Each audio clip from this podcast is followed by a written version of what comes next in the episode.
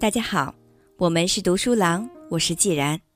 今天接着为大家分享由美国作家沃伦·贝格尔所著的《绝佳提问：探寻改变商业与生活》第六章：最具创意的领袖，专家级的探寻者。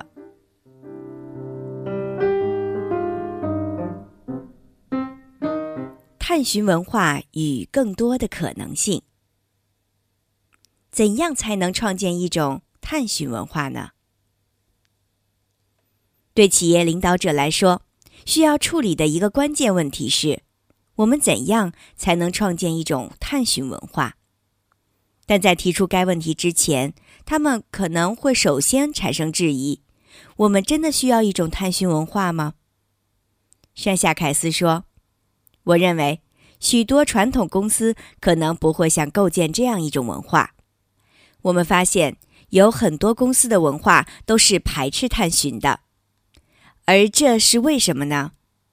因为正如戴夫·帕特奈克指出的，有一种观念认为，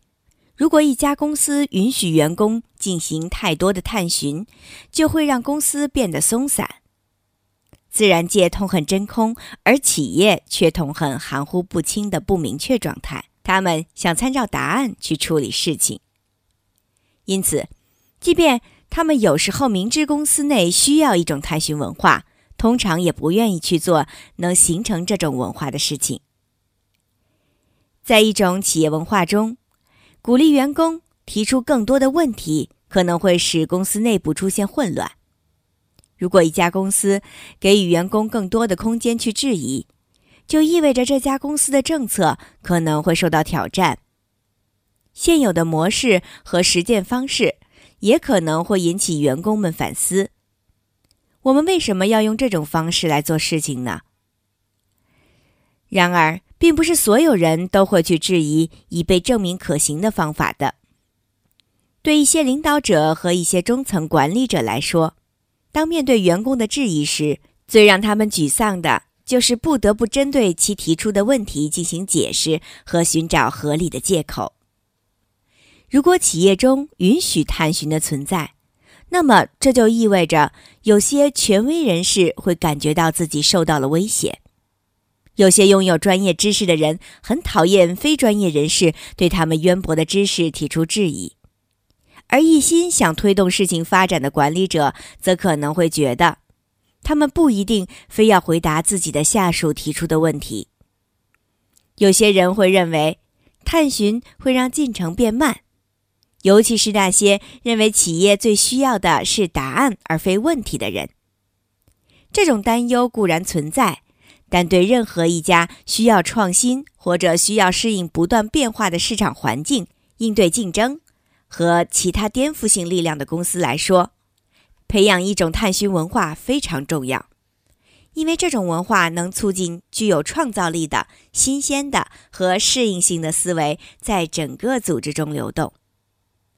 如果公司中有一位领导者可以充当首席探寻官的角色，固然很好，但这仍远远不够。如今的许多公司都面临着一系列复杂的挑战，而这些挑战需要的是协作式的跨学科的问题解决方式。创新性思维不仅来自公司的所有部门，也来自公司外部。如果企业形成一种好问的文化，那么探寻。学习和知识共享就会开始蔓延，也就会允许人们不受限制地探索出新想法。如果一家公司想让员工们认同一种探寻文化，那么创建并滋养这种文化就必须从公司高层做起。公司领导者要清晰地表明，员工们可以提出问题而不会受到惩罚。另外，领导者还要对从公司使命到策略再到政策的一切都要提出质疑。作为一位公司领导者，如果我们想要努力创建一种探寻文化，那就必须从提出很多尖锐的、颠覆性的问题开始。赫尔·格瑞格森说：“我必须言出必行。”公司领导者必须愿意回答一些艰涩的问题，同时。也要能够提出这些问题。在理想情况下，这些问题应该来自公司所有部门的不同级别的员工。谷歌一直坚持通过每周五的会议进行完全开放的问题讨论会。此时，所有的员工都会被邀请参加会议，向公司的两位创始人拉里·佩奇和谢尔盖·布林提问题，而这些问题会立即被公司的员工们投票决定是否围绕其进行讨论。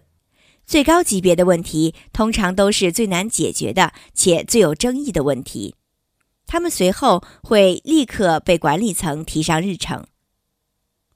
谷歌前首席工程师查尔斯·沃伦说：“坐在会议室里，了解到公司里的任何人都能够提任何问题，是一件非常令人欣慰的事情。”沃伦说：“那些团队管理者或项目负责人。”也要接受公司员工的提问，而谷歌的这种探寻文化并不总是友好的。沃伦指出，有些问题可能会针对个人或具有攻击性。如果你开发了一款产品，但某些人不喜欢，那么你可能会遭受一系列的质问，比如你为什么试图毁掉公司。尽管如此，谷歌传达出的信号是。公司做的任何事都是基于每名员工提出的问题的。由此可见，员工提出这些问题将会受到切实的关注。告诉员工他们可以问任何问题是件好事，但如果他们提出的问题最后只是被关在一个没人打开的问题盒子里，那么就可能永远也达不到预期的目标了。世凯公司首席执行官吉姆·哈克特表示：“如今，许多公司都在使用内部社会化网络，而这一网络成了升级版的问题箱或者建议箱，并且这些公司常常会因为问题而变得活跃起来。世凯公司就鼓励员工们可以对其他任何人提出问题。这种机制让哈克特或者其他执行官。”随时都要面对员工提出的问题。尽管企业领导者表明他们愿意接受回答员工提出的问题，但可能还存在着一个大的问题，那就是奖励。你怎样奖励那些提出问题的员工呢？埃里克莱斯表示，当一家公司正努力创建一种探寻文化时，并不是只需把这种文化当成一种口号。或者利用广告进行宣传即可，而是要构建一种促进这种探寻行为的体系和奖励机制。因此，作为一名高层管理者，如果你不喜欢所在公司目前的探寻环境，那么你就需要思考一下自己能做些什么。莱斯指出，在大多数公司，资源或者会流向那些最自信且计划性最强的人。或者会流向那些没有经历过失败的人，赖斯说，在这种情况下，公司必须要将更多的预算经费拨给那些正在探寻没有答案的问题的、进行有前景的实验以及明智的冒险的人。对许多企业来说，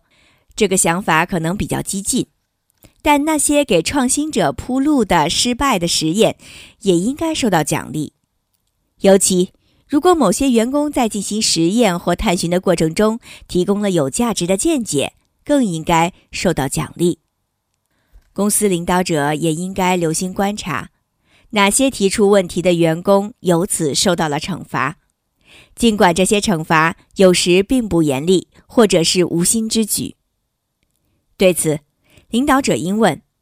如果一名员工在公司里提出问题，那么，他或者他是在自找麻烦吗？商业作家戴尔·道廷描述了一个普通现象：那些在工作场所提出问题的人，随后会被告知，因为你发现了这个问题，现在你的工作就是去解决它。当然，是在正常工作时间之外去解决这个问题。如道廷指出的那样。这会阻止人们发现并提出问题，因为大多数人并不想给自己增加工作量。由此可见，公司领导者应该采取的最佳方法是询问这些问题发现者，他们在多大程度上会投入到解决这个问题当中，以及想要怎样投入其中。如果这些员工不能独自解决他们提出的问题，公司领导者也要表示理解；而若可行的话，公司领导者还应该给他们更多的时间和支持。并且使他们，即便最终不能解决这个问题，也能凭借提出问题而获得赞誉。一般来说，人们需要很多时间去提出比较难解决的问题，当然也同样需要大量时间来致力于将其解决。因此，如果总是急匆匆地完成各种事情，那么你就不能退一步思考。例如。谷歌非常著名的百分之二十的时间政策规定，员工可以将其五分之一的时间分给一些独立项目，实际上就是去解答他们自己提出的问题。这项政策长期以来取得了很好的效果。谷歌几个最重要的创新，其中包括 Gmail 和 Google News，就是由那些利用自己百分之二十时间去解决如果类问题的员工。完成的，而做这些事情都不属于他们的常规工作量。其他公司也执行了类似的规定，如 LinkedIn，他的黑客日给员工提供了一个机会，允许他们花一天的时间去做他们真正热衷的事情。LinkedIn 首席执行官杰夫·韦纳如此说道。另外，3M 和戈尔公司也有类似的规定。戈尔公司规定。员工应该将其工作时间中的百分之十倾注在独立项目上。这个规定已经激发出员工做出了一些重大突破。该公司因创造出颇受欢迎的防水材料 GoTex 而著名，有许多产品运用了这种材料。这项技术是由戈尔公司的工程师戴夫·迈尔斯开发的，而麦斯平时主要致力于研究医疗产品。在独立项目方面，迈尔斯想知道，他是否能回答我是否能让山地车的齿轮更平滑地转动呢？这个问题。最终，他开发出一种带有新式塑料涂层的自行车链条产品，而它则成为戈尔公司的一款非常成功的产品。随后，迈尔斯进行了一系列连接性探寻，他想知道。如果我将塑料涂层涂在其他弦上，那会怎么样？于是，迈尔斯又研发出一种极具突破性的畅销产品，它能让琴弦更持久耐用，更不易断。当然，研发出这款产品并不是一蹴而就的。迈尔斯在长达两年的怎样阶段内，攻克了许多技术难关，才将其研发出来。如果他一直没有时间和机会从常规工作中脱身，那么他就无法探究一个有趣的问题，而这个问题也就可能永远也不会诞生了。戈尔公司已经将探寻深深地植入其企业文化中。公司副总裁黛博拉·弗朗斯评论道：“对于公司的成长来说，我们认为探寻至关重要。”在公司内构建一种探寻文化，就会使更多的可能性随之产生。格尔公司被视作是世界上最具创新精神的公司之一，还因其别具特色的公司管理结构而闻名。它采用的是扁平的公司管理结构，而格尔公司也是现今等级层级最小的大公司之一。公司创始人比尔·格尔明白，官僚主义和等级制度不能培养探寻文化，也不会促进公司内部任何开放式的交流。格尔曾注意到，在大多数公司里，人们唯一能够自由谈话的地方就是车库，因此他开创格尔公司就是要努力解答这个问题：怎样让一家公司更像一个车库？这家公司没有设置任何头衔，他拥有一万名员工，却没有一个经理。当员工初次被格尔公司雇佣时，他们很想知道谁是我的老板。最后，他们明白，这个地方没有老板。这种公司管理结构就是比尔·格尔所说的网状组织结构。这指的是格尔公司里一种精心制定的交流系统，它可以将每名员工与其他员工连接起来。当一个新人加入公司时，他最初就是与一位指导人建立联系，而这位指导人会把自己的信誉和网都借给这个新人，直到这位新人建立起自己的网为止。弗朗斯如此说道：“这种网络化、非等级制的结构，最重要的作用之一便是，即便是第一天上班的员工也都是自主的，因为没有人会告诉你要做什么，你必须运用自己的探寻能力去想出自己该做的事情。在戈尔公司的网络中，交流十分自由流畅。”员工可以将自己的任何问题或者想法与其他人分享，这非常个人化。弗朗斯说：“如果你想给某人以反馈，那么就直接告诉对方你的想法即可。”比尔·格尔深信探寻的价值，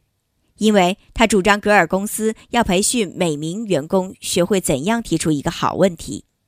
在提出能应用于测试新想法的有效性的问题上。格尔公司会给员工提供专门的指导，让他们掌握衡量追求可能的机会或者创新所具有的价值的能力。比如去问：“确实有这种机会吗？会有客户需要它吗？”同时，格尔公司也会利用问题来改善员工间的合作方式。他将重心放在有效的探寻上，为的就是。让指导人能更好地指导新员工。格尔公司的管理结构是极不寻常的，因此很少有公司能够不设置管理者和层级。但即便是更传统的公司管理结构，也能够营造出一种有益于探寻的文化氛围。用戴夫·帕特奈克的话来说，就是将好奇心尊为一种基本价值的文化。由于好奇心和学习是相辅相成的，因此，目前一些公司正在解决的一个大问题就是：我们怎样将工作场所转变为学习场所？谷歌似乎在解决这个问题上又走到了前列。该公司建立了一所谷歌大学，将其作为吸引客座教授的平台。之后又制定了从谷歌人到谷歌人的计划。谷歌员工在谷歌大学中开设课程，教授其他谷歌员工。毫无疑问，谷歌大学开设了技术类和商业技能类的课程，但是竟然也开设了公共演讲和育儿类的课程。曾在谷歌担任过工程师的陈一鸣，甚至还教授过有关正念的课程，而这门课程在帮助人们退一步思考。继而提出质疑方面有重要的作用。为了在机构内创建一种学习文化，谷歌宣扬“公司及大学”的比喻说法。麻省理工学院媒体实验室则使用“实验室”和“幼儿园”这样的比喻。这些公司试图创建沙龙或工作室，还有一些公司将自己定位成理念村庄或者理念城市。一家学习型公司可能也将自己视作一场正在进行的理念大会。比如，如果我们每天都在公司创造出 TED 大会的体验，那会怎么样？TED 大会的创始人查尔德·索尔·沃尔曼曾说：“在任何团队中，激发好奇心的最佳方式之一，就是尽可能多的让他们置身于众多新颖的想法和不同寻常的观点之中。”这样一来，一家公司不仅会请来公司外部的人员授课，而且还能让员工为其团队进行类似于 TED 的演讲。内容则主要集中于他们已经掌握的，但其他人可能还不了解的有趣知识。无论进行怎样的比喻，顶级的共同学习环境都有某些共通的元素，比如请外部人士来讲课。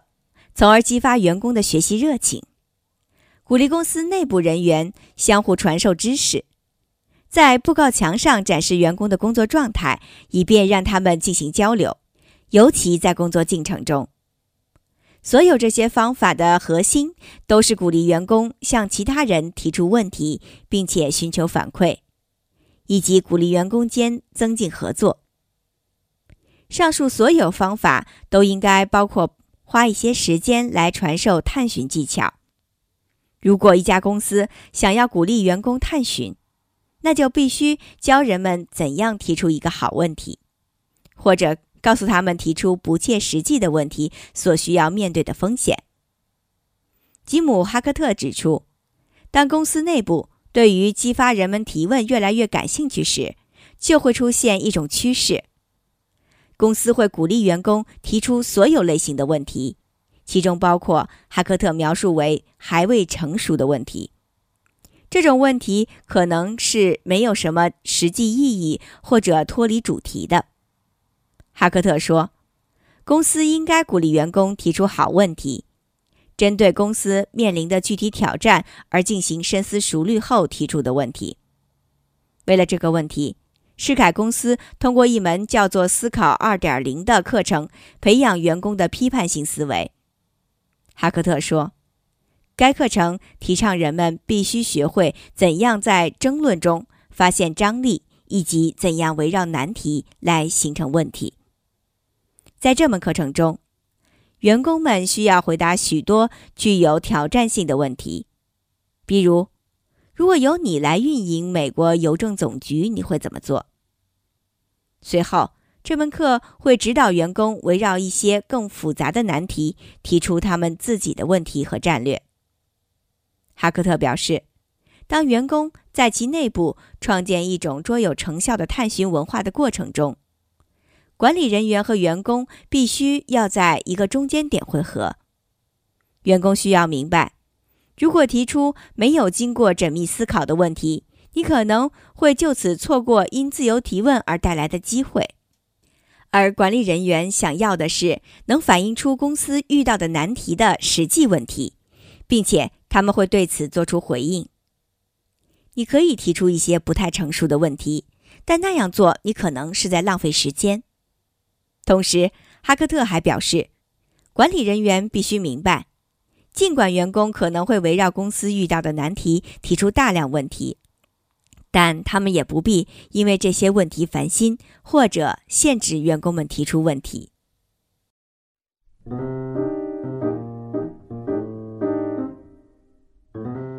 为了使具有创新精神的探究成为公司的发展动力，公司上下必须有一种共识。那就是要在各种想法的基础上不断的发展，并且整个公司的提问基调也必须是积极向上的。比如要承认探究是有价值的，另外还必须要用开放的、包容的语言指出，比如我们怎么才能够怎么怎么样。而在参与公司讨论时，提出具有可行性问题非常重要，比如这需要花多少钱，谁将负责这项新工作。如果这个想法失败了，将会发生什么？但却不必一开始就提出这样的问题。如果想创造一种探究文化，公司在某种程度上就需要教人们在探究新方法和重要问题时能延迟判断，这是十分重要的，因为我们大多数人已经习惯于通过快速回答问题或一味的以反诘来对这些问题做出反应。有时人们需要表现得更加冷静。因为有些创新性问题，可能起初看似是不切实际的问题，但它随后会逐渐趋于实际。我们应该给做梦者提供契机，让他们提出宏大的、展现雄心壮志的，甚至可能是有些不切实际的问题。而实用主义者则很可能是更加擅长在解决问题的怎样阶段提出问题，因为在这个阶段，想法会成型，并逐渐会变成现实。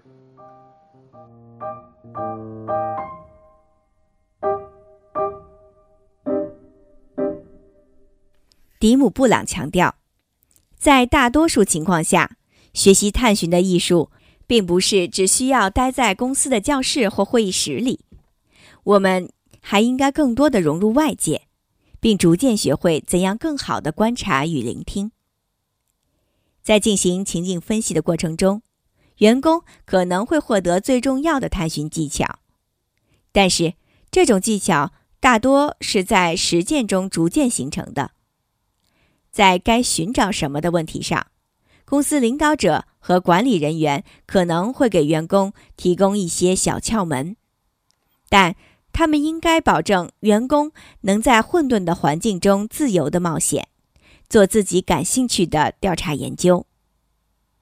如果企业想构建并维持一种探寻文化，那么最好的方式之一就是持续不断的增加新人。因为新人自然而然会对公司充满好奇。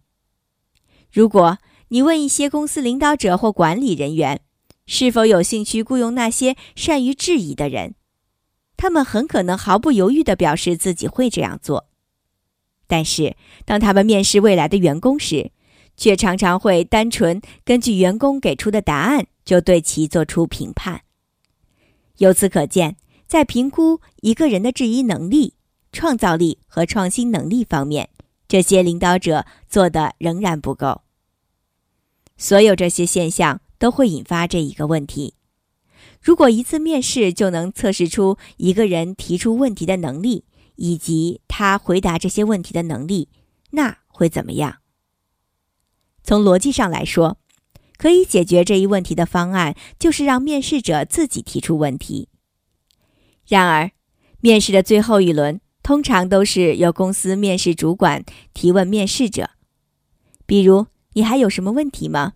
这类问题换来的可能只是面试者准备好的一些生搬硬套的台词，让面试者问出的也是一些封闭式的现实的问题，比如“我将从什么时候开始上班？将会有多少次旅行？”等等。而这些问题则是与深度思考、创新性问题背道而驰的。为了解决这个问题，还有一种方法就是面试主管让每个面试者准备一些问题，但是要告诉他们，这些问题应该是体现其雄心壮志的、开放性的，并且推荐面试者使用“为什么”“如果”“怎样”等类的问题。另外，面试主管还需要让面试者明确这些问题应该与这家公司或者所有行业有关，其中可能包括询问公司可能的扩张方式或者其产品的改进方式，应对客户或来自社会的挑战的方式，公司有待探索的那些尚未被利用的机遇等等。显而易见。每个面试者提出的问题会透露出很多与他或他有关的信息。那么，这些问题是大胆的和富有想象力的吗？是十分中立且实际的问题吗？另外，这些问题是否能表明面试者在面试之前曾经做过调查？如果他们做过调查，那将是一个好的迹象。因为这表明面试者知道怎样进行情景分析。为了弄清楚这个人是否是匆忙提出的问题，在面试中，你可能需要让面试者在之前准备的问题的基础上再提出一些问题，比如利用正确问题研究所的探寻练习，让他们改进和优化自己已经提出的问题，例如。如果他提出的一个如果类的假设性问题，那么就让他用为什么类的问题去挑战自己的假设，或者让他通过提出怎样类的问题，将自己的想法变得更加切合实际。这些做法都会表明一个人是否知道该怎样用问题来思考。而如果面试者已经想出了一个有趣的问题，之后，又在该问题的基础上进行了完善，那么这个人很明显就是一个难得的探寻者，公司应该欢迎他的加入。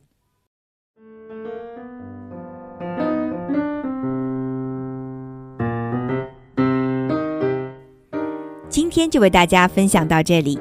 在下一小节中将为大家分享本书的最后一章，第七章：拥抱未知。追逐自己的好奇心，精彩内容敬请关注。我是既然，感谢燕山的友情参与。我们是读书郎，谢谢收听，再见。